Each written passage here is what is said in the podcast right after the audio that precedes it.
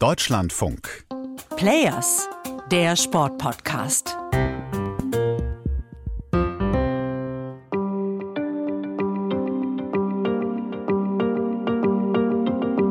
das gelbe Trikot irgendwann nach Paris zu bringen. Das ist unser höchstes Gut. Das wäre schon sehr, sehr schön, wenn wir das mal irgendwann schaffen würden. Das ist mein persönlicher Antrieb. Ein ganzes Berufsleben für den einen großen Traum. Einmal feiern dürfen in Paris, auf den Champs-Élysées. Einmal mit dem eigenen Team die Tour de France gewinnen. Das Maillot jaune treibt Ralf Denk an. Er ist Chef des einzigen deutschen Rennstalls in der ersten Liga des Radsports in der World Tour. Ich kann nicht viel anders außer Radsport und ich bin verliebt in Radsport und das spielt schon auch eine große Rolle, dass ich jeden Morgen quasi um 6 Uhr aufstehe und ins Büro fahre. Sogar dann, als es damals so aussieht, als hätte der Radsport seinen eigenen Sarg gebaut. Doping, ihr wisst schon. Nicht mal das hat Ralf Denk damals abgehalten, groß ins Business einzusteigen. Kleiner Spoiler, es ist sogar das Gegenteil. Für ihn eine Art Sondermotivation. Seine Mission, das gute Image des Sports zurückholen, für einen neuen Radsport stehen. Ja, ich würde schon sagen, dass ich als deutscher Radsportmanager in den letzten Jahren Einzigartiges geschafft habe. Aber ich würde mir auch wünschen, wenn es mehrere gibt in Deutschland von meiner Kategorie, weil wir sind das einzige deutsche Team in der ersten Liga, in der World Tour. Und der Macher des Teams, Ralf Denk, ist heute unser Player, seit Jahren der Player im deutschen Radsport. Hier ist Matthias Frieber aus der Sportredaktion. Hi.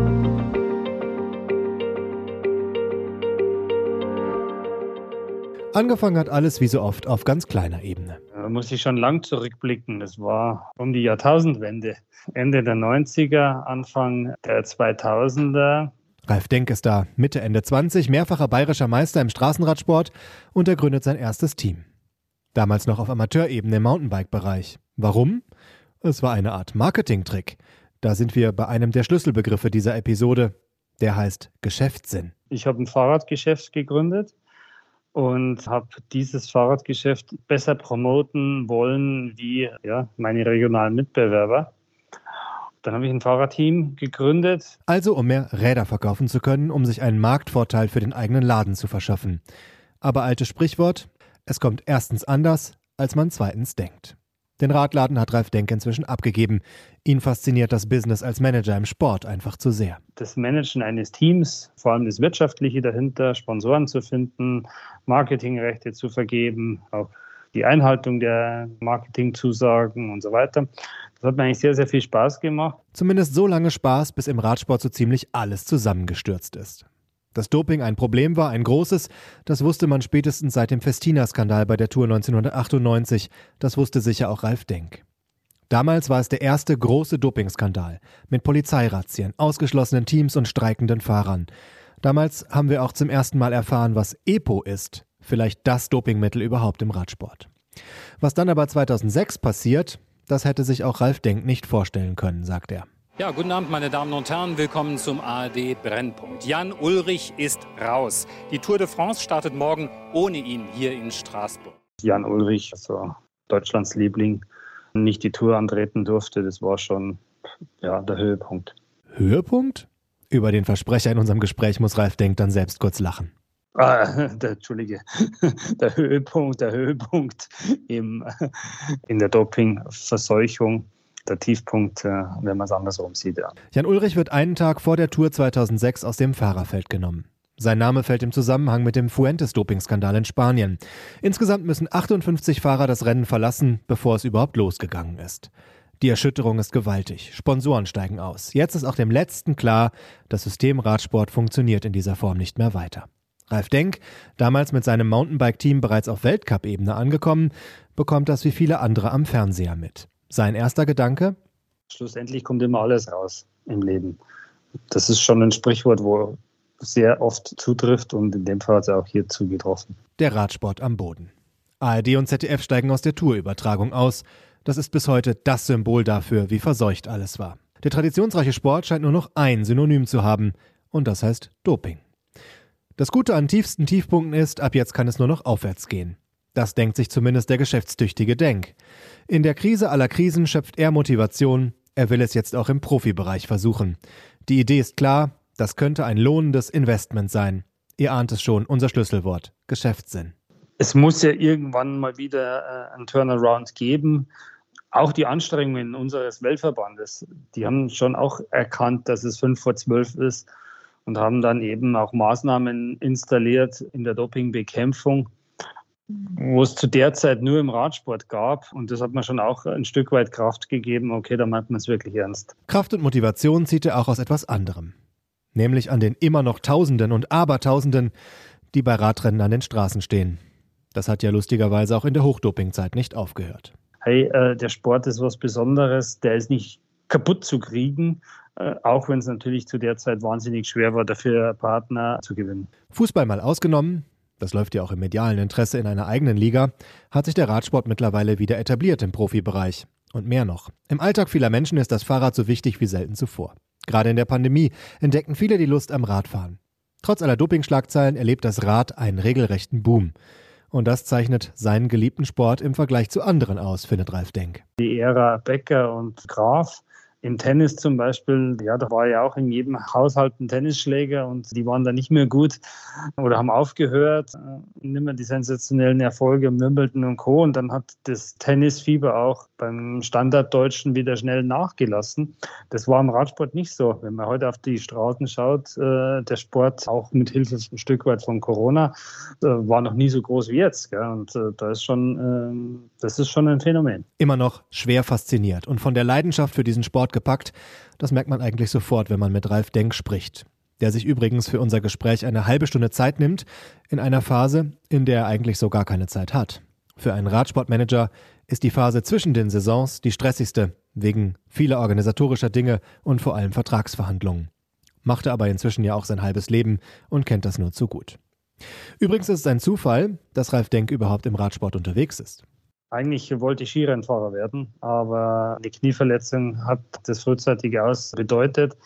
Und dann war es die Reha am Rad, die wo mich zum Radsport gebracht hat. Zur Tour de France gebracht hat ihn dann eine Wildcard im Jahr 2014.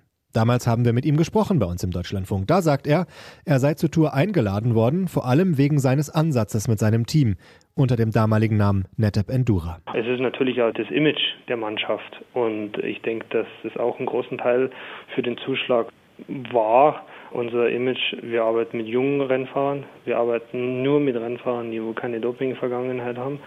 Wir haben ganz, ganz klare Positionen gegen Doping und ich denke, dass es von den Veranstaltern genauso honoriert wird wie unsere guten sportlichen Leistungen. Bis heute hat Ralf Denk nicht vergessen, wie es damals war. 2014. Zum ersten Mal bei der Tour. Zum ersten Mal auf der ganz großen Bühne. Zum ersten Mal bei dem Rennen, das sich allein schon von der Aufmerksamkeit von allen anderen unterscheidet weil es einfach auf dem ganzen Globus verfolgt wird. Das war schon eine große Sache für uns dortmals. Gell? Und wir waren schon auch nervös, als es 2014 in Yorkshire in England war, da dortmals der, der Grand Depart äh, losging. Da waren wir schon nervös. Wir waren wirklich eine kleine Mannschaft und wir konnten finanziell nicht aus dem Vollen schöpfen. Und unsere Fahrer waren auch nicht die Supertalente. Und deswegen waren wir dann froh, wenn wir doch sehr, sehr erfolgreich 2014 die Tour de France beendet haben mit einem siebten Platz. Das ist inzwischen anders. Etliche gute Ergebnisse und vor allem Siege hat das Team, das seit einiger Zeit seinen bekannten Namen Bora Hans Grohe hat, eingefahren. Ich will auch die Momente nicht missen, wo Peter Sagan Weltmeister für uns geworden ist oder das große Eintagesrennen Paris-Roubaix gewonnen hat. Und natürlich auch nicht zu vergessen der Giro Italia-Sieg von Jai Hindley im Jahr zuvor. 2022 gewinnt Jai Hindley nämlich den Giro d'Italia. Es ist die erste der drei großen Landesrundfahrten, die Ralf Denk mit seinem Team gewinnen kann. Das gelbe Trikot in Paris ist es zwar noch nicht, aber zumindest das rosafarbene in Mailand. Yeah, it's a really incredible feeling, you know. Ja, das ist ein unglaubliches Gefühl. Jetzt dieses Jersey zu tragen, ist unfassbar. Ein Privileg und eine Ehre. Und 2023, da hat Jai Hindley auch bei der Tour de France zumindest für einen Tag schon mal gelb getragen und am Ende auf Rang 7 das Podium auch nur um knapp vier Minuten verpasst. Das soll nächstes Jahr weniger werden. Am besten geht's direkt aufs Podium oder sogar noch einen Schritt höher mit Superstar Primoz Roglic nämlich. Ralf Denk plant den nächsten Schritt. Das ist der Verpflichtung von Peter Sagan ein weiterer Meilenstein, sagt er bei einer Videopressekonferenz aus seinem Hotelzimmer, als er Roglic vorstellt. Den dreifachen Sieger der Spanien-Rundfahrt und den Gewinner des Giro d'Italia 2023. Zum zweiten Mal ein Superstar für Bora Hansgrohe. Nach dem dreifachen Weltmeister Peter Sagan, der vier Jahre lang das Trikot des Denkteams getragen hat. Für Radsportverhältnisse waren die Schlagzeilen groß und vor allem sehr viele. Primoz Roglic, der frühere Skispringer, der auf dem Rad alles gewonnen hat, außer der Tour de France. Er fährt jetzt für den einzigen deutschen Rennstall. Lange verhandelt worden ist in jedem Fall nicht. Das geht oft ganz, ganz schnell, weil wenn man die Vision präsentiert, was man dem Fahrer bieten kann, so ein Topfahrer ist oft mal entscheidungsfreudiger, wie jetzt äh, zum Beispiel äh, ja, ein mittelklassiger Rennfahrer, weil äh, vielleicht sind sie auch deshalb Topstars, weil sie schnell entscheiden können. Und man sagt ja auch Geschäftsleuten nach, das Schlimmste ist nicht zu entscheiden. Und da ist es wieder unser Buzzword Geschäftssinn. Wieder einmal musste Ralf Denk ihn beweisen. Schnell entscheiden bei dieser Chance auf Roglic, damit endlich ein echter Kandidat für das Tourpodium auch in seinem Team ankommt. Dabei ist das Risiko für Ralf Denk gar nicht so klein. Ob Roglic wirklich die Chance auf Gelb hat, angesichts der großen Konkurrenz, mehr als fraglich. Ich nenne mal nur die beiden Dominatoren, Jonas Wingegaard und Tadej Pogacar. Zumal Roglic mit 33 auch einige Jahre älter ist als seine Rivalen. Er war ja lange Skispringer, er kam erst sehr spät zum Radsport und ich glaube, dass er schon noch die Energie hat, auch äh, im mittleren Alter äh, auf Höchstleistung zu performen. Für Ralf Denk und seine Vision im Radsport, seine Vision vom Podium auf den Champs-Élysées, ist Roglic auf jeden Fall der nächste große Schritt. Was sich vor allem in den letzten Jahren verändert hat, ist die finanzielle Ausstattung. Der Radsport ist ein echtes Millionengeschäft geworden. Vor kurzem erst hat der Weltradsportverband aktuelle Zahlen bekannt gegeben. Die 18 World Tour Teams haben ein Jahresbudget von im Schnitt 28 Millionen Euro. Und die Profis verdienen durchschnittlich 447.000 Euro. Es haben beeindruckende Zahlen. Gell? Das ist auch wieder ein Indikator, dass unser Sport stetig wächst. Ich habe das oft die Diskussionen mit unseren Sportlern, ja, und die Fußballer verdienen so viel und die Formel 1-Fahrer verdienen so viel. Aber mit einem Durchschnittsgehalt von knapp 500.000 Euro im Jahr braucht man sich, glaube ich, in der gesamten Sportwelt nicht verstecken. Ja, wenn man da mal zu anderen olympischen Sportarten schaut. Meine Vermutung ist natürlich, wer das Tourpodium anpeilt und Superstars wie Roglic verpflichten kann, der gehört eher zu den noch besser verdienenden. Ich kann nur so viel sagen, wir sind kein Durchschnittsteam. Aber im Negativen. Wir sind äh, hinterm Durchschnitt. Wenn es stimmt, was Ralf Denk sagt, dann muss er neben seinem ausgeprägten Geschäftssinn auch ein Verhandlungsass sein, der es schafft, die Superstars anders zu überzeugen. 2019 hatte ich die Gelegenheit, beim Bora-Trainingslager auf Mallorca Peter Sagan für ein Interview zu treffen. Hat mich damals schon interessiert, warum so ein Superstar, den jedes Team auf der Welt mit Kusshand nehmen würde, ausgerechnet zum damals noch nicht so bekannten Ralf Denk-Team nach Deutschland geht. Well, environment around me and uh, you know possibility to work with the ich fühle mich sehr gut hier. Das Umfeld um mich herum und die Möglichkeit, in einer neuen Struktur zu arbeiten. Die haben wir jetzt schon zwei Jahre, aber das geht alles sehr schnell. Ich fühle mich sehr gut hier. Das war die Erwartung, die ich hatte, als ich herkam. Jetzt fühle ich mich viel besser, weil ich länger mit den Menschen zusammen bin, mit den Fahrern und den anderen Mitarbeitern. Ich fühle mich auch gut, weil Bora Hans Grohe mir erlaubt hat, meine eigenen Leute mit ins Team zu bringen und es zu vergrößern Mit Peter Sagan kommt damals unter anderem auch sein Bruder zum Team und erhält einen Vertrag. Vier Jahre bleibt Sagan am Ende, wird noch einmal Weltmeister, gewinnt das berühmte Kopfsteinpflasterrennen Paris-Roubaix und so ist Bora Hansgrohe von der Radsportkarte international nicht mehr wegzudenken. Was Ralf Denk eigentlich die ganze Zeit begleitet, ist natürlich, vielleicht wartet ihr auch schon drauf, dass wir noch mehr drüber reden, die Frage nach dem Doping. Wir hatten es ja schon ganz am Anfang dieser Folge, aber natürlich wollte ich mit ihm auch noch mal direkt über seine Sicht der Dinge sprechen.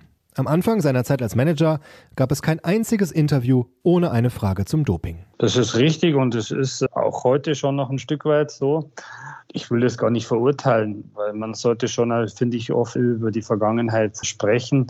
Und es ist ja auch irgendwie Teil unseres Sportes. Und für mich ist jetzt eben wichtig, dass wir in der Gegenwart und in der Zukunft glaubhaften Sport vermitteln. Das ist ihm ganz wichtig, wie sicher vielen in der Branche offen über Doping sprechen, aber vor allem den Blick zurückzurichten. Heute ist das ja nicht mehr das große Problem, sagen eigentlich alle im Fahrerfeld. Und das, obwohl auch heute immer noch Fahrer überführt werden. Spannend finde ich, was Ralf Denk mir dann erzählt. Ich frage nochmal nach, was heißt das eigentlich genau, dass die Fragen nach Doping nicht aufhören? Und hier kommt ein Argument, das man auch aus vielen anderen Bereichen kennt. Ich sag mal nur ein Beispiel. Fußball-WM in Katar und die Frage der Menschenrechte. Es ist ja schon ein Stück weit ein deutschsprachiges Phänomen. Wenn man mit äh, Journalisten aus dem nicht deutschsprachigen Ausland spricht, da hat es äh, weitaus weniger Relevanz wie jetzt im deutschsprachigen Bereich. Es ist der bekannte Vorwurf, wobei Vorwurf vielleicht zu viel gesagt ist. Sagen wir das schon oft gehörte Argument, dass man vor allem in Deutschland sehr lange und sehr oft nachhakt. Und genau das mache ich jetzt auch. Stelle ihm noch eine direkte Dopingfrage ist ja auch, wie wir gerade gehört haben, meine Aufgabe als deutschsprachiger Journalist. Ich will von ihm wissen, wie er so überzeugt von der neuen Zeit sein kann. Wenn immer wieder die Topfahrer bei der Tour, die Pogacars, die Wingegaards und auch die Roglics, was Geschwindigkeit und Wattwerte angeht, krassere Leistungen zeigen als noch in der Hochdopingzeit bei Armstrong, Ulrich oder Pantani. Die Antwort vielleicht erwartbar. Es ist Hightech. Es ist die Formel 1 des Ausdauersports. Man ist in der Trainingslehre sehr, sehr viel weiter. Man ist in der Ernährungswissenschaft sehr, sehr viel weiter. Man äh, befasst sich viel, viel mehr auch mit dem Material. Man befasst sich mit Kühlen. Tour de France ist ja immer im Sommer, also immer sehr heiß auf den Etappen. Das Runterkühlen der Körpertemperatur spielt eine ganz, ganz große Rolle. Heißt also, weil man viel mehr weiß, viel besser trainiert, krasseres Material hat und auch besser isst. Die Berge von Nudeln, die es früher zum Frühstück gab für den enormen Kalorienbedarf, sind von gestern. Aber macht das wirklich dieses unglaubliche Niveau erklärbar oder ist das eine Ausrede? Und hier wird er dann ganz energisch, der Ralf Denk. Wer denkt, das ist eine Ausrede, denn äh, der soll sich mal bitte einarbeiten in den aktuellen Profiradsport wie viele Leute das es auch braucht, um so eine Maschinerie für dann acht Rennfahrern bei der Tour de France zu betreuen, da sieht man schon ganz klar, dass es nicht vergleichbar ist mit der Zeit zum Beginn der Jahr Jahrtausendjahre. Da rückt er auch kein Stück von ab. Seit vielen Jahren steht er auf dem Standpunkt, dass Radsport sich verändert hat, dass die Zeiten des flächendeckenden Dopings wirklich vorbei sind. Ich spule nochmal zurück ins Jahr 2014 und zu seinem Interview damals bei uns. Die Stammtischmeinung ist, Radsport ist gleich Doping. Und äh, es ist definitiv nicht so. Der, Sport hat sich um 180 Grad gewandelt. Würde er heute wahrscheinlich noch genauso sagen, bin ich mir sicher. Ich habe schon ein paar Mal mit ihm gesprochen. Klar, ich kann ihm auch nur vor den Kopf gucken, aber ich nehme ihm das irgendwie ab, dass er wirklich einen sauberen Sport will. Ich spüre, da ist ein ehrlicher Antrieb dahinter, überhaupt in diesem Sport, in diesem Geschäft mitzumachen und jetzt zu versuchen, noch einen Schritt weiterzukommen. Ja, dass wir in Paris auf dem Podium stehen, das wünsche ich mir. Wobei 2024 die Tour ja wegen Olympia gar nicht in Paris endet, sondern ausnahmsweise mal in Nizza, zählt aber vermutlich genauso für ihn. Wie geht's euch eigentlich mit dem Radsport? Immer noch unglaubwürdig oder könnt ihr auch einfach wieder hingucken? Und vielleicht nicht mehr unvoreingenommen, aber dennoch gefesselt zusehen, wenn es in den Bergen heiß hergeht. Schreibt mir, bin gespannt, was ihr sagt. players.deutschlandfunk.de. Und vor allem abonniert uns gerne. Nächste Woche geht es hier um eine spannende Frau, um einen echten Superstar, mehrfache Weltmeisterin und Olympiasiegerin und noch dazu mit einer Geschichte, die man auf den ersten Blick so ganz und gar nicht vermutet. Wer es ist, verrate ich noch nicht, aber einen letzten Tipp habe ich noch. Es geht um Biathlon. Hört es euch gerne an, abonniert uns direkt einfach für viele Player im Sport. Jede Woche gibt es ja eine neue spannende Geschichte von einer Person, die den Sport zu dem macht, was er ist. Ich bin Matthias Friebe. Danke, dass ihr heute dabei gewesen seid. Ciao.